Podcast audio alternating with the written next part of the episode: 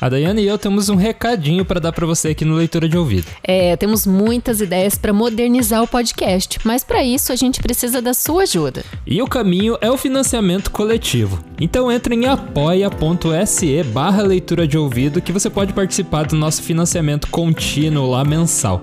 Assim você vai apoiar muito a literatura e o nosso trabalho que a gente ama fazer. E tem também algumas recompensas para quem estiver com a gente mensalmente neste apoio. É, a leitura de ouvido é feito por nós dois apenas, né? Então é um trabalho muito árduo que a gente coloca muito tempo e dedicação em cima.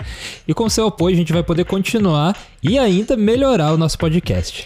Entra em apoia.se barra leitura de ouvido e vem com a gente para essa jornada de herói.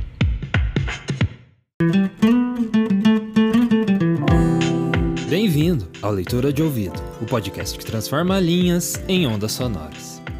Eu sou o Lucas. Eu sou a Dayana. E o conto de hoje é Florina, de Emília Freitas. Só quero dizer que estou muito entusiasmada de ter encontrado essa escritora feminina, né, lá do fim do século XIX no Brasil. A gente preparou umas informações e no final vamos bater aquele papo gostoso sobre essa obra. É, vou falar de umas da, das dificuldades que a gente passou no começo do podcast. Então fica até o final que a gente vai conversar. Boa leitura!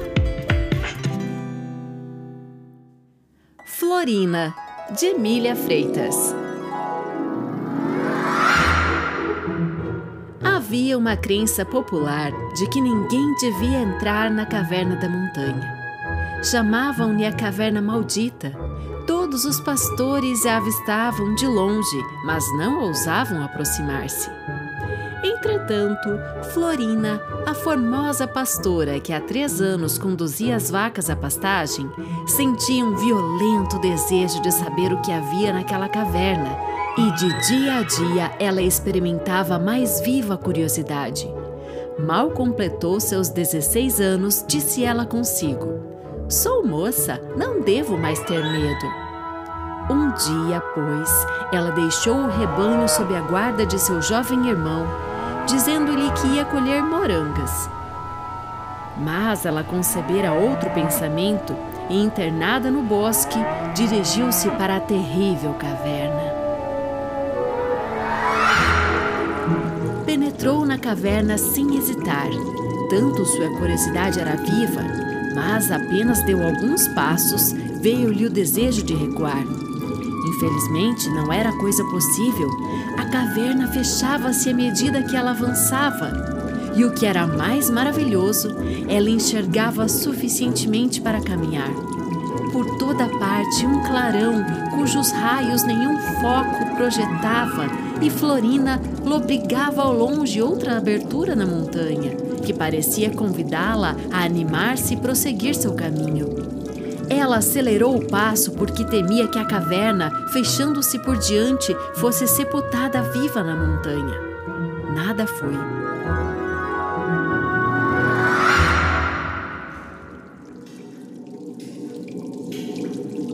Florina, depois de ter caminhado longo tempo, muito tempo, sem cessar de ver muito longe de si a abertura que ela acreditava nunca atingir, chegou ao fim e ficou bem surpreendida de descobrir um país maravilhoso e mil coisas das quais não tinha ideia alguma.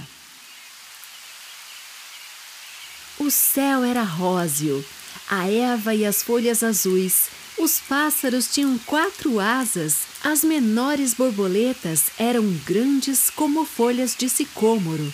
A água jorrava aqui e ali em molhos de esguichos cintilantes que exalavam os mais suaves perfumes, os gamos de pelo branco, de cornos dourados, de olhos azuis que vinham beber a essas fontes embalsamadas, dançavam ao redor da donzela e falavam-lhe um idioma desconhecido, mas tão doce, tão sonoro, que ela sentia indizível prazer em ouvi-lo, tão expressivo que em poucos momentos ela adivinhava quase tudo. É verdade que essas lindas criaturas ocupavam-se sobretudo de sua beleza. Florina marchava de surpresa em surpresa. Todo esse país encantado parecia-lhe estar em festa. Ela ouviu por trás de muitas árvores inteiramente novas para si, concerto de vozes humanas.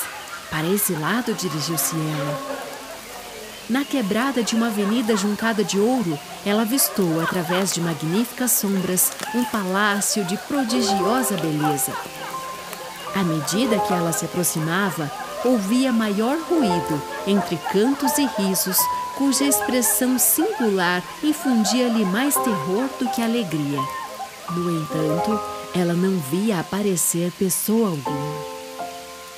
Ela não ousou apresentar-se à grande entrada e, fazendo um desvio, acercou-se de uma janela baixa, de onde saía um odor da mais apetitosa cozinha do mundo.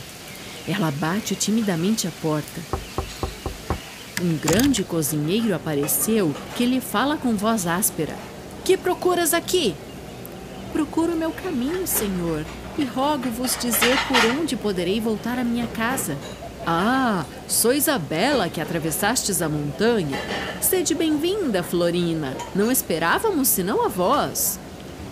Dizendo estas palavras com riso sardônico, o grande cozinheiro afiava sua faca num amolador de aço e arremessava sobre a donzela olhares fulgentes. Entrai, disse ele. Mademoiselle, entre, vosso caminho é por aqui. Florina, depois de ter percorrido um longo corredor, achou-se no meio de uma vasta cozinha, onde vinte marmitões e outros tantos criados estavam ocupados nos aprestos de um suntuoso festim. Por toda a parte coziam-se as viandas, trabalhavam-se as aves.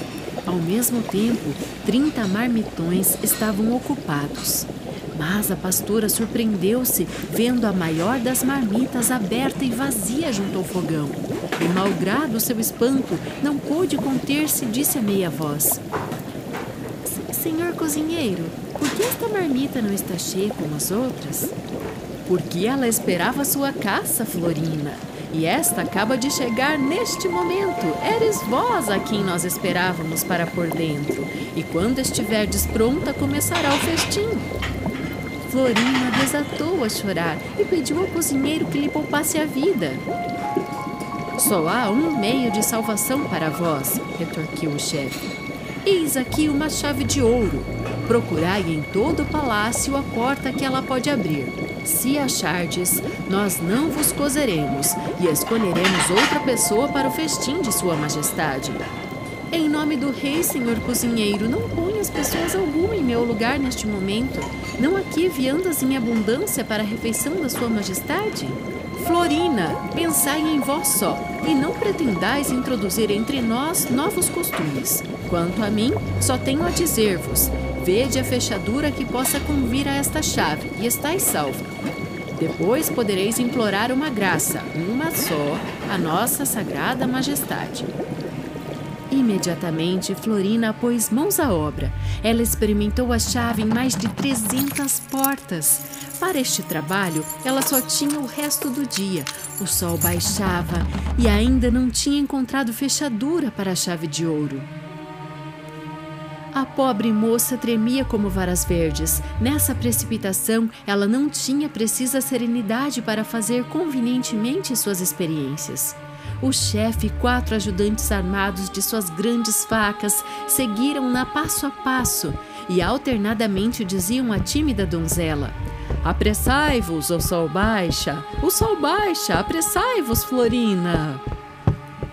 Ela percorreu os grandes e pequenos aposentos, subira ao madeiramento e descera, passava de corredor a corredor, não deixou uma só fechadura sem experimentá-la. Mas a chave era sempre grande ou pequena, ou o palhetão mal torneado e o feitio de outro jeito que não ajustava. Por fim, o cozinheiro disse à pastora: Florina, eis o derradeiro momento, o sol vai atingir a montanha. A pastora achava-se então em frente a um grande espelho pendurado na parede. E como para ali lançasse os olhos, viu sua mãe e seu pai sentados em uma cabana. Eles choravam e, sem dúvida, pranteavam sua filha que perderam, sem portanto pensar que ela se achava em posição tão cruel. A esta vista, a desgraçada fora de si gritou: Meus pobres pais, ainda posso tornar a vê-los antes de morrer. Falando assim, ela se precipitou tão vivamente para seu pai e sua mãe para abraçá-los que a chave de ouro, saltando, bateu no espelho e o fez em mil pedaços. Ora, por trás do espelho achava-se uma porta oculta. Esta porta tinha uma fechadura. Esta fechadura convinha perfeitamente à chave de ouro. Logo que a pobrezinha experimentou, a porta abriu-se.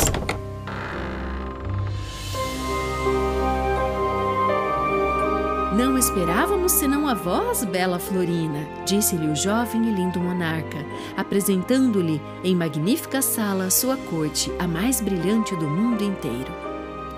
A pastora, olhando para si mesma, via-se como transformada. Entretanto, em si não havia mudança, senão no vestuário, que resplandecia de diamantes e rubis. Florina nascera tão bela que não necessitava de outra coisa para transformá-la em completa princesa. Entretanto, no meio do esplendor soberano, o jovem monarca estava pensativo e melancólico. Parecia exposto a uma secreta inquietação e, conduzindo a estrangeira à mesa do festim, disse-lhe com voz comovida: Formosa Florina, tendes uma graça a pedir-me. Qual é? Ah, senhor, respondeu ela. Não hesitarei em pedir-vos que me restituais a meus pais, mas vossa felicidade e vossa glória tocam-me mais do que tudo.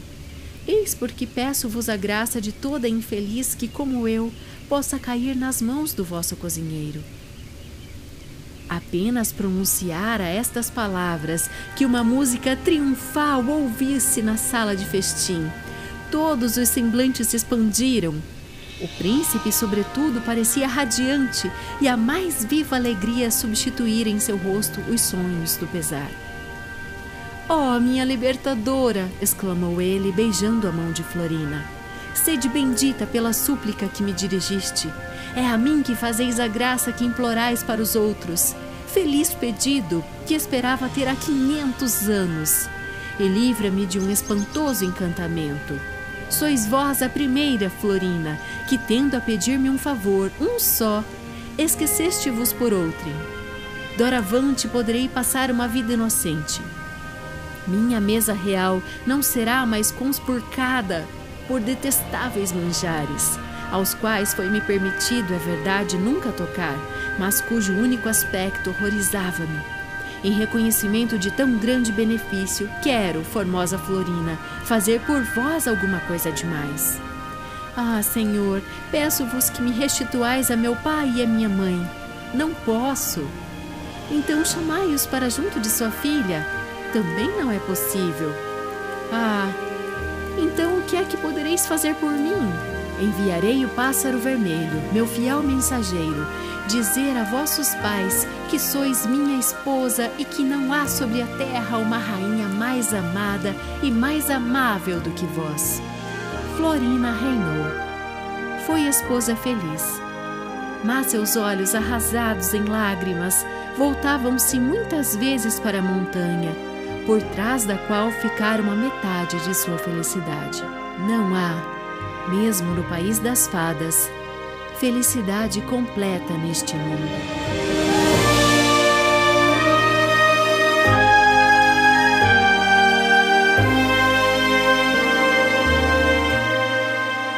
E este foi Florina, de Emília Freitas. Na verdade, um conto de fadas mais do que um conto. Né? Ah, eu adorei que a gente fez essa pegada de conto de fadas, porque a informação mais legal da gente trazer da Emília Freitas é que ela foi a mulher, a primeira mulher a que inaugurou o gênero fantástico no Brasil. Falando de escritores de todos os gêneros, né?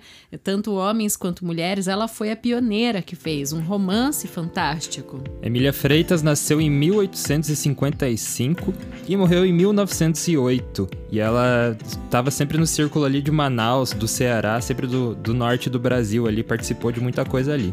Ela foi romancista, foi professora durante sua vida e foi poeta. Agora, como romancista, gente, em 1899, ali no último ano do século XIX, ela publicou A Rainha do Ignoto, com o, subtítulo de Romance Psicológico. Esse foi considerado pelos especialistas o primeiro romance de literatura fantástica no Brasil, porque ele tem os elementos do insólito, é uma trama novelesca que traz essa questão da regionalidade, mas incute no imaginário da gente até o inverossímil. O que, que seria isso tudo, Lucas? Esses mundos maravilhosos, esses poderes sobrenaturais. A gente vê esse mundo maravilhoso no conto da Florina, né? Sim. Muito de, desse clima. É, por mais de ele ter um, um clima mais de conto de fadas mesmo, aquela coisa bem clássica, de contos de fada, ela também é, colocou ali o, o, pé dela no fantástico de verdade, né? Não necessariamente sendo é, contos de fada. E falando desse romance propriamente, que eu fiz uma pesquisa sobre ele, confesso que ainda não li, mas estou louquíssima para ler. Eu vi que o conto bebe muito nessa fonte que o próprio romance traz que é essa questão desse mundo maravilhoso. Por quê? A Rainha do Ignoto é uma sociedade secreta de mulheres liderados por uma misteriosa rainha e tem um rapaz chamado Edmundo que se infiltra nessa sociedade feminina, vestido de uma freira muda, para descobrir mais sobre a tal seita, Lucas. Olha que curioso esse enredo. E como freira muda, ele, ele vê e não pode reagir, né? E essa rainha, ela tinha um coração bondoso e um espírito justiceiro. Ela resgatava moças, mas não era qualquer moça, né? A mulher tinha que estar tá sofrendo violência, solidão ou depressão. E essas mulheres que ela resgatava se tornavam suas paladinas. É bom dizer que o papel da mulher nessa época era ser mãe e esposa só. Né? Mas o que, que ela fazia? Essa rainha transformava essas mulheres em engenheiras, médicas, marinheiras, generais, cientistas. Todas essas profissões são naturais para as mulheres de hoje, mas para do fim do século XIX, ela estava colocando as mulheres realmente à frente do seu tempo. É, alguém que fez muito isso foi a Mary Shelley, depois que ela que, que ela morreu, ela ficou até com um pouco de, de como escritora mais convencional, mas ela, é, ela, ela era também feminista e rebelde. A gente tem um conto dela que é A Mulher Invisível. Um dos primeiros episódios do Leitura de Ouvido, se você Episódio voltar. 9. É muito legal também. E essa é uma dificuldade que a gente tem, no, ainda tem até, na hora de procurar um, algum texto para fazer aqui no podcast, que é a dificuldade de achar autoras femininas. A gente encontra muito, né, autor masculino, com histórias famosas, né? Com histórias que todo mundo conhece. Mas como a gente não quer fazer toda vez episódio com autor masculino, a gente quer fazer das duas formas, né? Quando a gente vai pesquisar por autora feminina, a gente sente uma dificuldade a mais de encontrar. Daí por quê? Isso tem um motivo, né? Porque a gente trabalha com contos de domínio público. Justamente. E como eu acabei de falar essas profissões, né? A de escritora também era uma que a mulher não tinha esse território, né? Ela teve que desbravar. A própria Virginia Woolf traz muito essa é, no, em Um Teto Todo Seu, aquele livro de ensaios, essa coisa que a mulher teve que realmente cavar o seu espaço para ser escritora, porque realmente era mãe e esposa. É, isso a gente vê na sociedade de dificuldade, né? Vão, iam pensar, a mulher quer escrever, daqui a pouco vai querer votar também, vai virar uma. Daí esse, esse medo de mudança, eu acho que muito tem no ser humano até hoje, né? É, não é muito é, medo de coisas específicas, mas é sempre o medo de mudança. Ah, a gente vai ter que dar a voz é, a, a, mais pessoas, porque eu queria, eu queria mandar, né? Eu, homem, queria mandar na sociedade. A gente vai ter que dar voz às mulheres e elas pensam diferente. Então é sempre esse medo de mudança. É, e eu gostei justamente que a obra que ela compôs, ela questiona justamente os costumes patriarcais, essas limitações impostas às mulheres, a própria violência doméstica, né, para falar nessa época que ela escreveu tratar desse assunto, e a escravidão, que foi uma grande bandeira dela.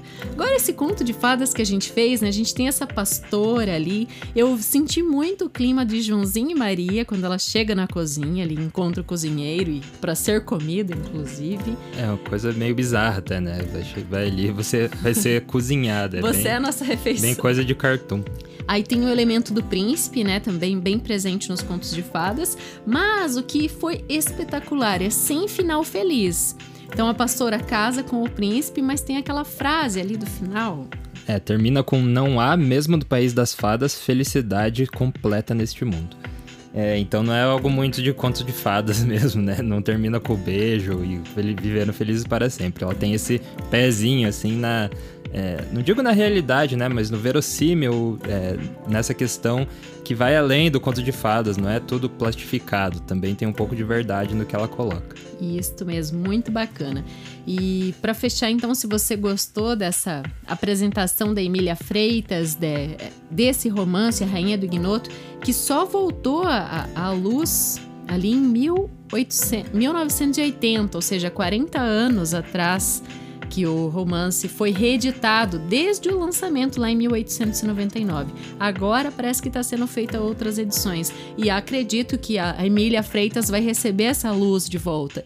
E esse trabalho que a gente faz aqui no podcast de trazer um conto dela é para ir por esse caminho, né, Lucas, como você bem falou. A gente quer continuar trazendo autoras mulheres, apesar de ser difícil encontrar, mas também se você tem uma autora mulher que não tem muitas pessoas que conhecem ou que a gente ainda não fez aqui no podcast, envia para nós sua sugestão lá no e-mail leituradeouvido@gmail.com, que a gente vai ler e considerar com muito carinho porque a gente precisa de ajuda mesmo para conseguir encontrar, porque não é fácil. Será muito bem-vindo. A gente fica muito feliz de fazer esse trabalho. Obrigado pela sua leitura de ouvidos, está aí com a gente do outro lado. Ah, e antes da gente ir embora, eu queria falar do conto do Oscar Wilde, que a gente também tem, que é um conto de fadas, O Gigante Egoísta. É um dos episódios anteriores que ele, é, ele, tem muito essa pegada aí, assim, como da Emília Freitas. É bem legal também. E o Oscar Wilde tem um texto incrível. Eu vejo a literatura fantástica, os contos de fadas, como algo muito importante na vida da gente. Ela é aquele pé assim que a literatura nos puxa para fora do mundo atual, que faz você se desligar às vezes dos seus problemas, né, do, te dá até novas metas por um outro olhar. Ele te dá outro ponto de vista, algo que você não não não tá esperando encontrar no seu dia a dia, você vê por outro ângulo, né? E nesse caso do Conto da Emília Freitas foi muito de você valorizar, né, quem tá perto de você, valorizar ali, no caso dela, os pais dela, né? É, então acho que essa é a mensagem final que fica. Valorize mais o que você tem, que isso já por si só pode ser algo mágico e você não tá enxergando.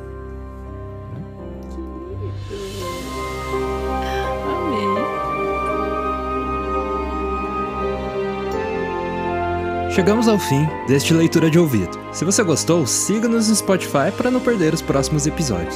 Siga também o arroba leitura de ouvido no Instagram e Facebook. Quer falar com a gente? Manda um e-mail para leituradeouvido@gmail.com e a gente te vê na próxima leitura. O Leitura de Ouvido é dirigido e narrado por Diana Pasquim. A edição, artes de capa e trilha sonora de abertura são feitas por mim, Lucas Piaseschi.